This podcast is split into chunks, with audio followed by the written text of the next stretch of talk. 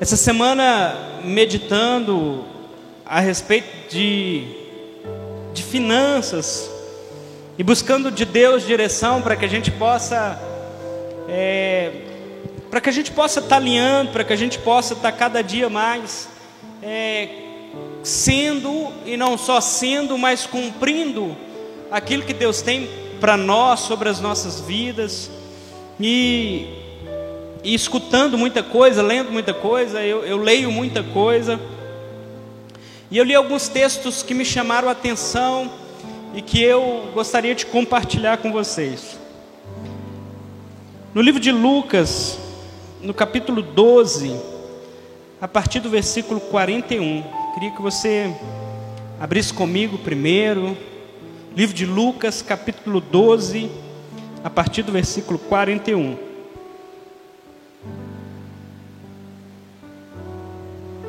Eu dei um título para essa mensagem: Como você lida com os bens do seu Senhor. O banner saiu assim: Como você lida com os seus bens, mas na verdade é como você lida com os bens do seu Senhor. Lucas capítulo 12, a partir do versículo 41, diz assim: O Senhor respondeu: Quem é então o empregado fiel e inteligente? É aquele que o patrão encarrega de tomar conta da casa e dar comida na hora certa aos outros empregados. Feliz aquele empregado que estiver fazendo isso quando o patrão chegar. Eu afirmo a vocês que, de fato, o patrão vai colocá-lo como encarregado de toda a sua propriedade. Mas imagine o que acontecerá se aquele empregado pensar que o seu patrão está demorando muito para voltar e imagine que esse empregado comece a bater nos outros empregados e empregados e a comer e beber até ficar bêbado.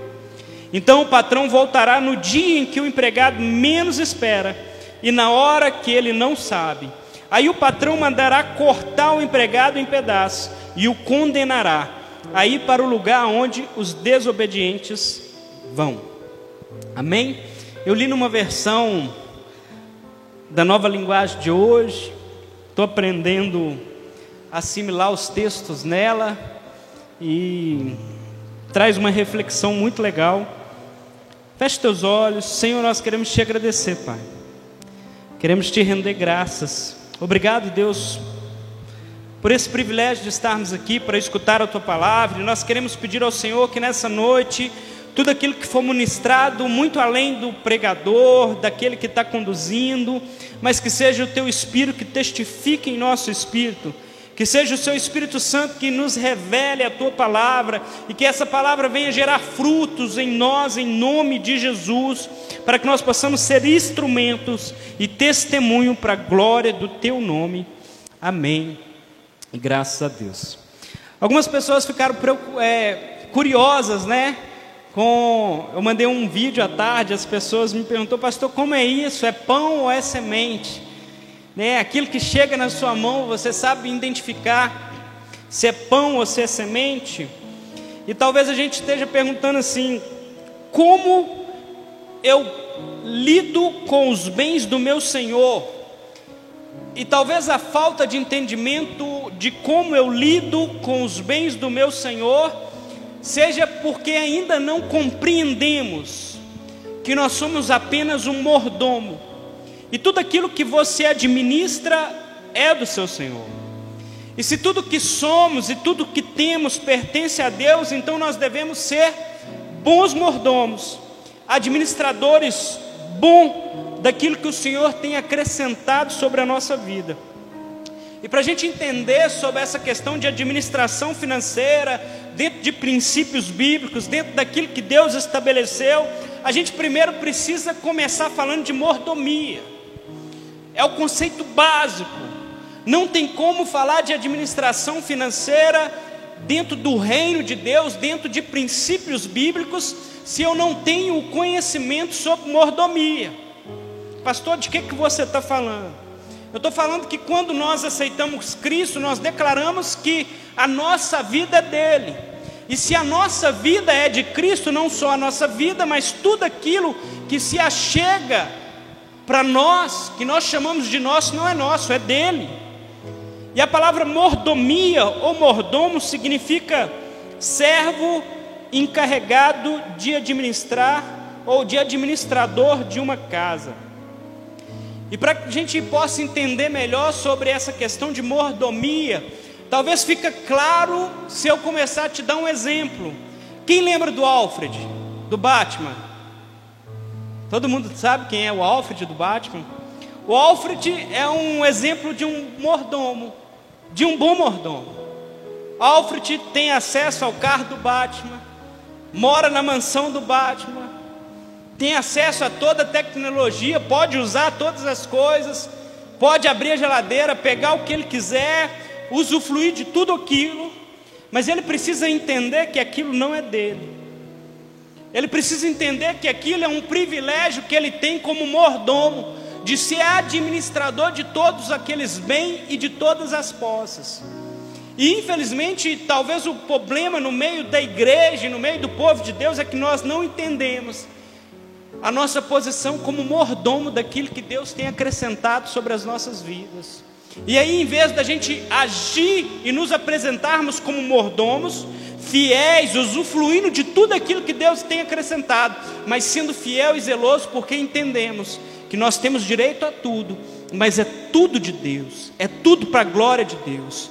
Se o Batman chegar ou dizer algo para o Alfred, olha, faça isso ou faça aquilo, ele não vai pestanejar no que fazer, porque ele entende que ele não é dono de nada, mas que ele é mordomo de tudo, e ele tem acesso a tudo, mas como alguém que usufrui dos princípios do reino.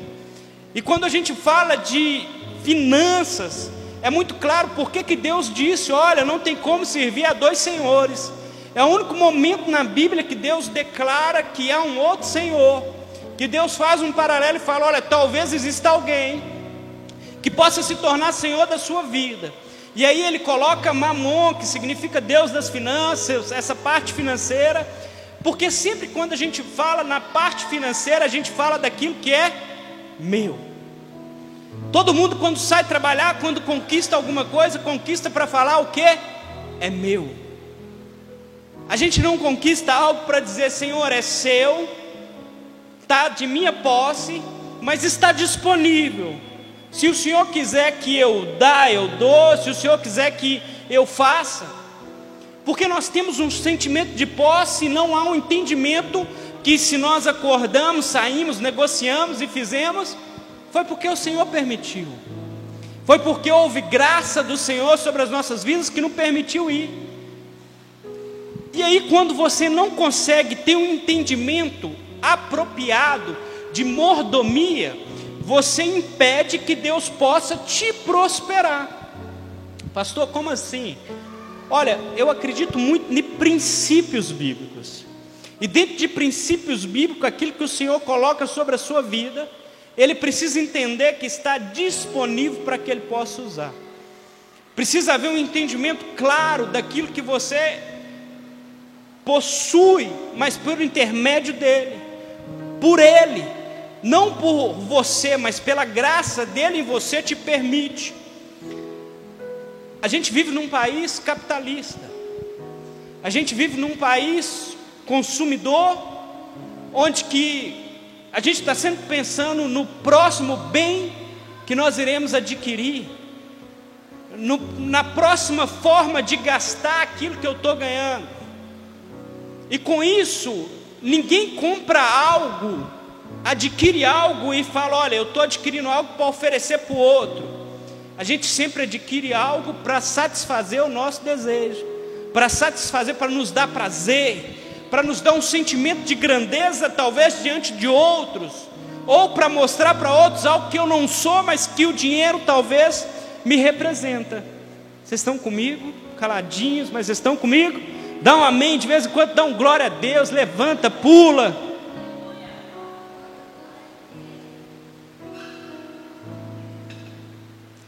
E embora nessa parábola que nós lembramos no começo, Jesus estivesse se referindo principalmente a dons espirituais, mas ele não deixa de incluir o aspecto natural e financeiro, uma vez que tudo é dele. Se há um dom espiritual sobre a sua vida, é dele, precisa estar à disposição dele. Se há um recurso financeiro sobre a sua vida, também é dele. precisa estar à disposição dele. E a gente precisa entender que nós prestaremos conta do que nós estamos fazendo com aquilo que o Senhor nos deu. E eu não estou falando só de dinheiro, eu estou falando de todos os aspectos. Você vai prestar conta sobre a sua família, pela sua família, pela sua casa, pelos bens que o Senhor tem te acrescentado. É tudo do Senhor. E se é tudo dele, e o Senhor é um Senhor justo, amém? Nosso Senhor é um Senhor justo, é um Senhor fiel. Vai chegar um ponto que você vai precisar prestar conta.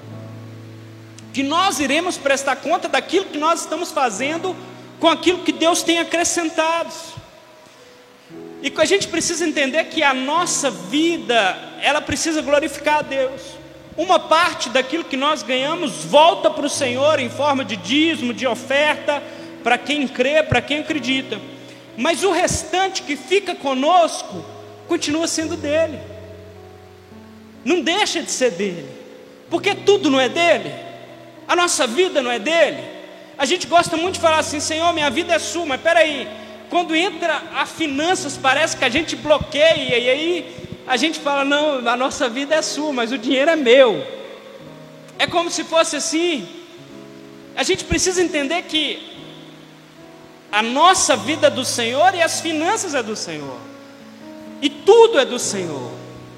Eu tive muita dificuldade, eu já falei isso aqui outras vezes, de entender que tudo é de Deus. Foi num momento que a gente estava num acampamento a vivar, lá na Lagoinha São Joaquim, e um acampamento igual esse que nós vamos ter, tá, gente? Só para vocês pegar a visão. E na ministração de domingo, na última ministração, o pastor Roberto falou que Deus deu uma direção para ele, e era para que nós levássemos os nossos filhos lá na frente, colocasse a mão né, sobre a cabeça deles e liberasse os nossos filhos para o Senhor, que era uma direção, era para entregar. E como que eu fui lá na frente com as minhas duas filhas? Eu falava, eu não, eu não libero, porque eu achava que era minha, e não é minha. Eu sou um mordomo, eu sou um encarregado, eu sou um responsável para cuidar delas, com a responsabilidade que a vida delas glorifique ao Senhor, porque o Senhor vai virar para mim e vai falar: o que você fez das filhas que eu te dei? O que, que você fez dos recursos que eu coloquei na sua mão? E uma parte a gente devolve para o Senhor como reconhecimento e obediência ao mandamento, mas a gente precisa entender que tudo aquilo que fica ainda é dele. Os 90% que fica é dele. E a forma que eu administro os meus 90% pode glorificar a Deus ou não. Pode glorificar a Deus se eu fizer segundo os princípios estabelecidos por Ele, ou pode também mostrar que eu estou sendo um mordomo infiel.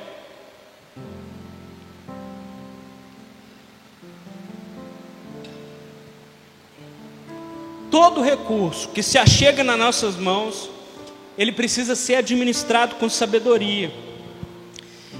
E, e às vezes a gente fala assim, pastor, mas como assim? A gente precisa administrar com sabedoria. Quando, quando Deus levanta José, Deus levanta José e reveste José de sabedoria, porque iria vir um período difícil sobre a face da terra. E Deus precisava que José fosse um homem inteligente, então Deus levanta José e dá sabedoria para José e fala: Olha, José, nós vamos fazer o seguinte: todo mundo vai plantar, todo mundo vai colher, mas uma parte daquilo que colher vai se guardar, vai se poupar. A gente precisa entender que nós precisamos administrar os nossos recursos segundo os princípios do reino. Então, falar de vida financeira próspera, falar de prosperidade, a gente precisa entender que nós estamos falando de administração. A gente precisa entender que o primeiro ponto é que tudo é dele, tudo pertence a dele, e eu sou um mordomo daquilo que ele me acrescenta sobre a minha vida. E talvez o fato de muito não mais ser acrescentado é porque o mordomo tem sido encontrado infiel. O mordomo tem sido encontrado fiel quanto aos recursos que Deus tem colocado sobre a vida dele. E eu não estou falando de devolução de dízimo. Eu estou falando que o mordomo tem sido infiel porque talvez tenha administrado mal aquilo que Deus tem colocado sobre a sua vida. Gênesis, no capítulo 8, se você quiser abrir, versículo 21 e 22.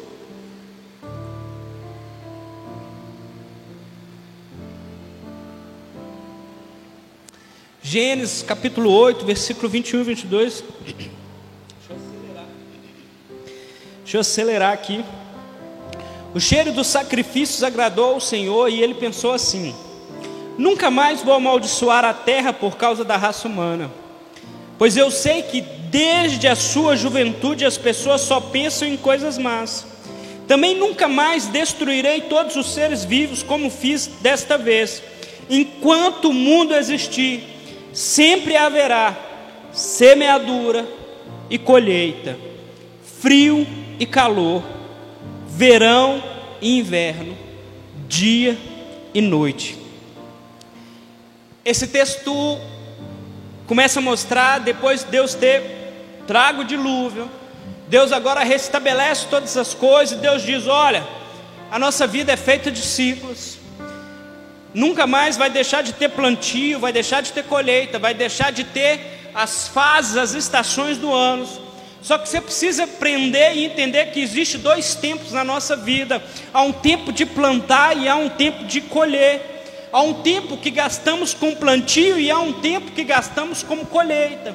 E entre o tempo que nós plantamos e o tempo que nós colhemos, o que que nós fazemos? O que que nós fazemos entre o tempo em que nós plantamos e o tempo que nós colhemos? A gente vive daquilo que se colheu. Quem já morou no interior, quem já viveu em fazenda, sabe que se planta, aqui é época, olha, a gente planta feijão, planta milho, tudo de uma vez só, que vem as águas, vem a chuva, e depois a gente colhe o milho, colhe o feijão, e a gente ajunta aquilo, e até a próxima estação, até o próximo tempo de plantio, nós vamos viver daquilo que nós plantamos, daquilo que agora nós colhemos. Então aquilo que nós colhemos não pode ser consumido diretamente, instantaneamente, eu preciso entender que até vir a próxima colheita, até vir os próximos 30 dias, eu preciso poupar aquilo que eu colhi lá atrás. Eu preciso administrar para que quando chegue o tempo da próxima colheita, aquilo que eu colhi lá atrás não faltou.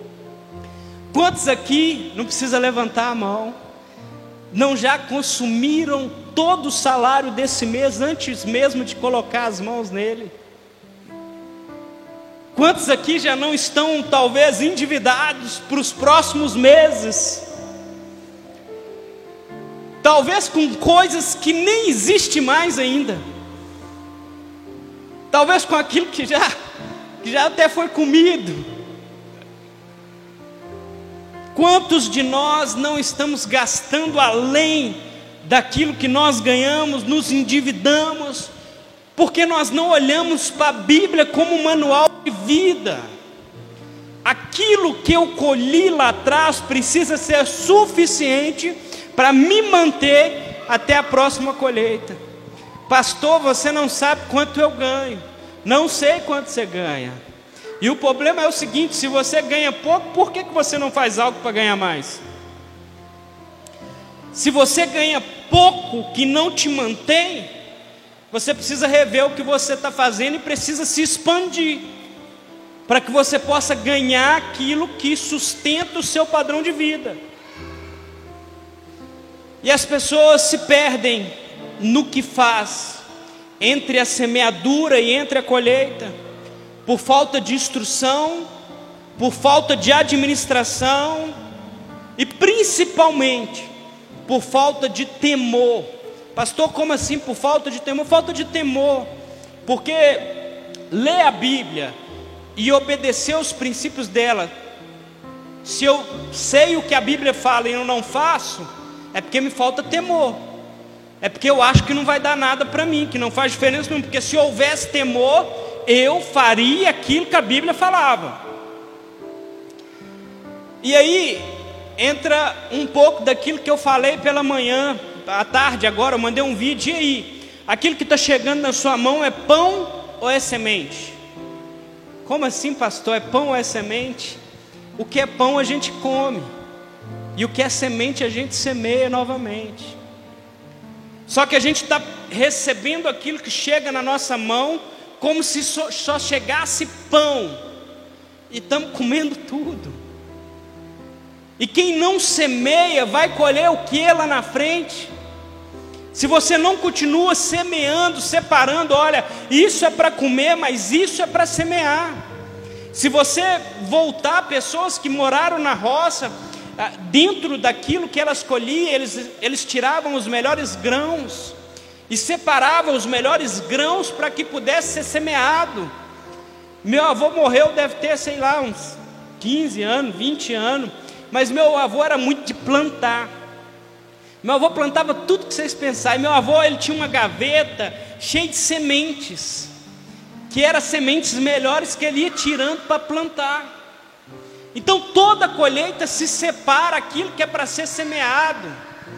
Você já reparou que quando a gente ora para dízimo e oferta, eu falo assim: olha, nós lançamos a nossa semente e agora nós vamos regar com as nossas orações? A semente é aquilo que nós rega.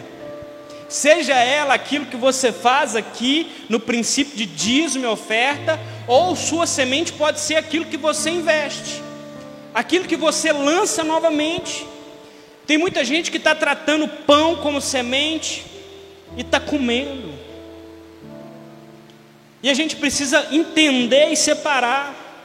O que, que a gente vai semear se não estamos semeando? Né? O que, que nós vamos colher se não estamos semeando, se estamos comendo tudo aquilo? Por isso a gente, agora vocês vão entender assim. Por isso a gente vê pessoas que a vida é assim, ora muito em cima e ora muito embaixo. A vida dela não tem uma linearidade, né? ela não consegue manter um padrão. Por quê? Porque ela não consegue gerir bem os ciclos da vida. Ela recebe pagamento hoje, amanhã ela não tem mais o recurso do pagamento, porque ela já se acabou. Ou então uma pessoa que não, agora a pessoa está ganhando dinheiro, é, trabalhando numa empresa, ganhando um bom salário, sendo bem remunerada, e aí ela come tudo aquilo que ela ganha, aí ela sai daquele trabalho, e aí você fala, não, mas a pessoa ganhava tão bem, agora não, não administra. E aí é uma pessoa que ora está muito em cima, ora está muito embaixo. Como minha mãe diz, dependendo do dia, não tem dinheiro nem para cagar na rodoviária. Gente, minha mãe fala muito isso, sério, vocês que Minha mãe fala muito. E aí, mãe, tem dinheiro nem para cagar na rodoviária? minha mãe fala muito isso. Minha mãe tinha que estar aqui ouvindo, gente. Pensa na mulher que administra mal. Amém. Orando pela vida dela.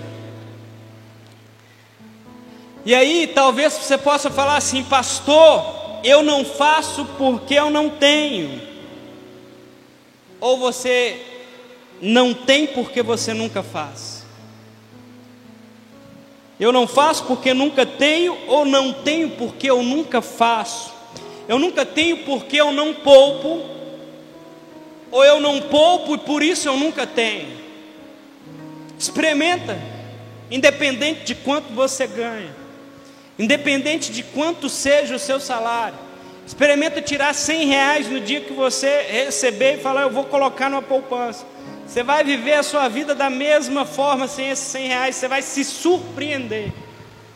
Não vai fazer diferença nenhuma.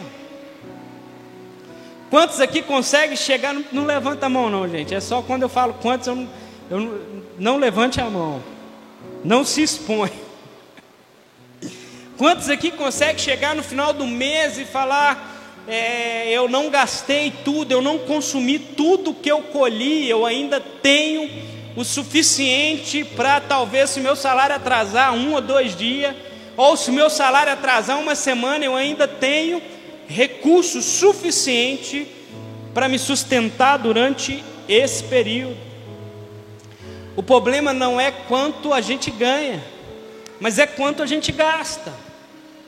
E aí, se você gasta tudo que ganha, o problema não é o que ganha, nem o que gasta. O problema é você, que é o agente que facilita com que o que você ganhe seja gastado. O problema da má administração ou da nossa situação financeira, sabe quem somos? Nós. Nosso país, culturalmente, é um país que não ensina vida financeira. Nos Estados Unidos, a criança cresce aprendendo sobre vida financeira. Investindo em bolsa de valores, o menino de 15 anos lá investe. Algo que está chegando no Brasil agora, as pessoas estão despertando. Nós vivemos num país assim, mas nós não precisamos ser refém disso. A gente pode expandir, a gente pode querer ser melhor. Pastor, eu ganho um salário mínimo e por isso eu não consigo é, guardar dinheiro, então viva com menos ainda. Ou então, tenha coragem, maturidade para falar: eu vou expandir, eu vou ganhar mais do que eu necessito.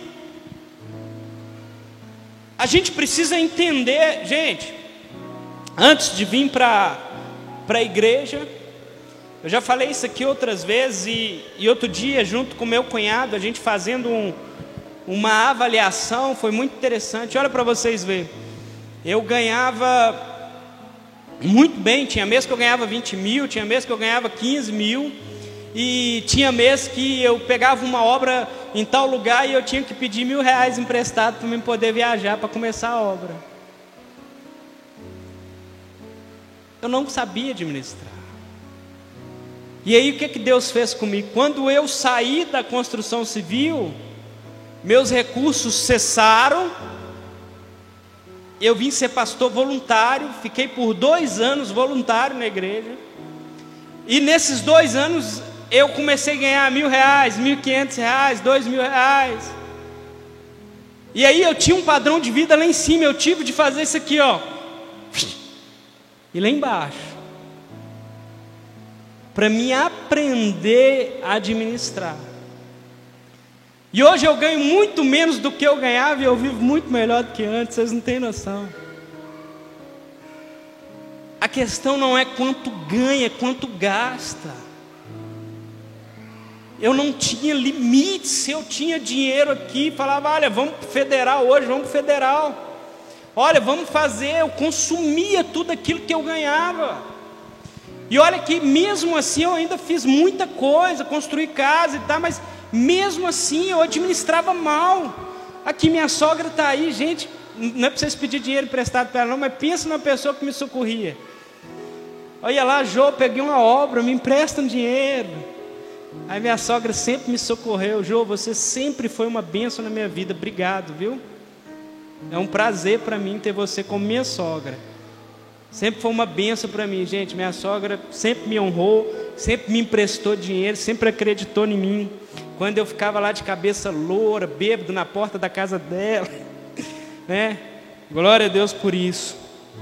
E assim, a questão não é quanto a gente ganha. Tinha dia que eu pegava um dinheiro, no dia eu já eu ficava pensando com o que, que eu ia gastar. Eu queria era gastar. E gastava e gastava mal. Sabe por que gastava mal? Nem viajar eu viajava, gente. Gastava e gastava mal. E aí Deus começou a tratar. E como que você vive? Com toda a sua renda? Com parte da sua renda? Ou você vive acima da sua renda? A gente vive num tempo onde a aparência é quem manda. Não é quanto de fato eu tenho, mas é quanto eu aparento ter. Não importa se a rabiola é grande, mas eu quero é o carro melhor. A gente não está preocupado em ter algo que está dentro do nosso limite, do nosso orçamento. A gente quer parecer algo para as pessoas. E para isso eu gasto tudo que ganho para aparentar ser algo que não sou para pessoas que às vezes nem me conhecem. Eu desperdiço uma energia formidável, fantástica, que poderia ser empregada na obra de Deus para parecer o que eu não sou para pessoas que não me conhecem. E a pessoa ganha um dinheiro, você quer ver muito interessante, a pessoa começa a ganhar um dinheirinho, a primeira coisa que ela faz é ela compra um carro. Às vezes ela já tem um carro, mas em vez dela continuar com um carro popular, não, ela precisa comprar um carro. E eu lembro que teve uma época que eu tinha um consórcio de 40 e poucos mil IAD, isso há uns, sei lá, uns 7, 8 anos atrás, e meu sonho era ter um carrão. Olha a mentalidade que eu era todo vacaiado. Meu sonho, empreiteiro da área de construção, o que, é que todo empreiteiro quer? Eu não sei se vocês sabem, uma estrada cabine dupla, gente. Quem trabalha com obra é assim, ele quer uma estrada, uma Hilux, é uma caminhonete. Eu trabalhava com obra, o que, que eu queria? Uma estrada cabine dupla. É o carro dos empreiteiros bem sucedido. E aí eu lembro que minha esposa um dia falou comigo assim, ó, para você ter um carro de 50 mil, sua casa tem que valer pelo menos 500. Aí eu olhei para minha casa e falei, acho que minha casa não vale 100. E aí eu peguei esse consórcio, foi uma das decisões mais sábias que eu tomei na minha vida. Eu peguei esse consórcio, quitamos ele, e eu peguei todo o recurso e eu construí duas casas. E aí assim, fiquei feliz. Fiquei feliz sem ter a estrada, né? Claro que se eu tivesse a estrada, né? Gente, pensa num carro. Coração ainda quando vem a estradinha até. Mas aí eu aprendi. Eu não precisava de um carrão, a gente construiu. Eu escutei o conselho da minha esposa. Maridos, escutem as vossas esposas. Pega a visão aí. E assim, o cara começa a ganhar um dinheiro, ele vai lá e compra um carro. carro de 50 mil, 60 mil, às vezes financiado, e aí o que, que acontece? Ele acha que aquele carro agora é um bem, um patrimônio, mas aquele carro é um passivo. Você sabe a diferença de ativo e passivo, gente? Amém. A gente vai, depois nós vamos aprofundar mais. Aquele ativo é aquilo que te gera receita e passivo é aquilo que te toma. O carro é um passivo, porque todo ano você vai pagar IPVA, você vai abastecer para andar e ele vai desvalorizar. Então o carro se torna um passivo. E aquele bem que o cara pagou 60, que financiado saiu por 70, quando quitar vale 30, 40, mas se ele tivesse feito o mesmo financiamento dos 50 comprado meio lote lá no Justinópolis, lá no lugar, lá daqui 36 meses, 48 meses, garanto para você que valia os 70 mil reais. Só que a questão não é quanto eu tenho, mas quanto eu aparento ter. E a gente quer aparentar ser muito mais. O pessoal do louvor pode subir. Gente, eu tinha muito para falar, mas amém. Ficou faltando só um pedacinho. Semana que vem, umas duas folhinhas. A gente fala mais um pouquinho sobre esse assunto. Mas queria deixar para vocês meditar aí só um texto.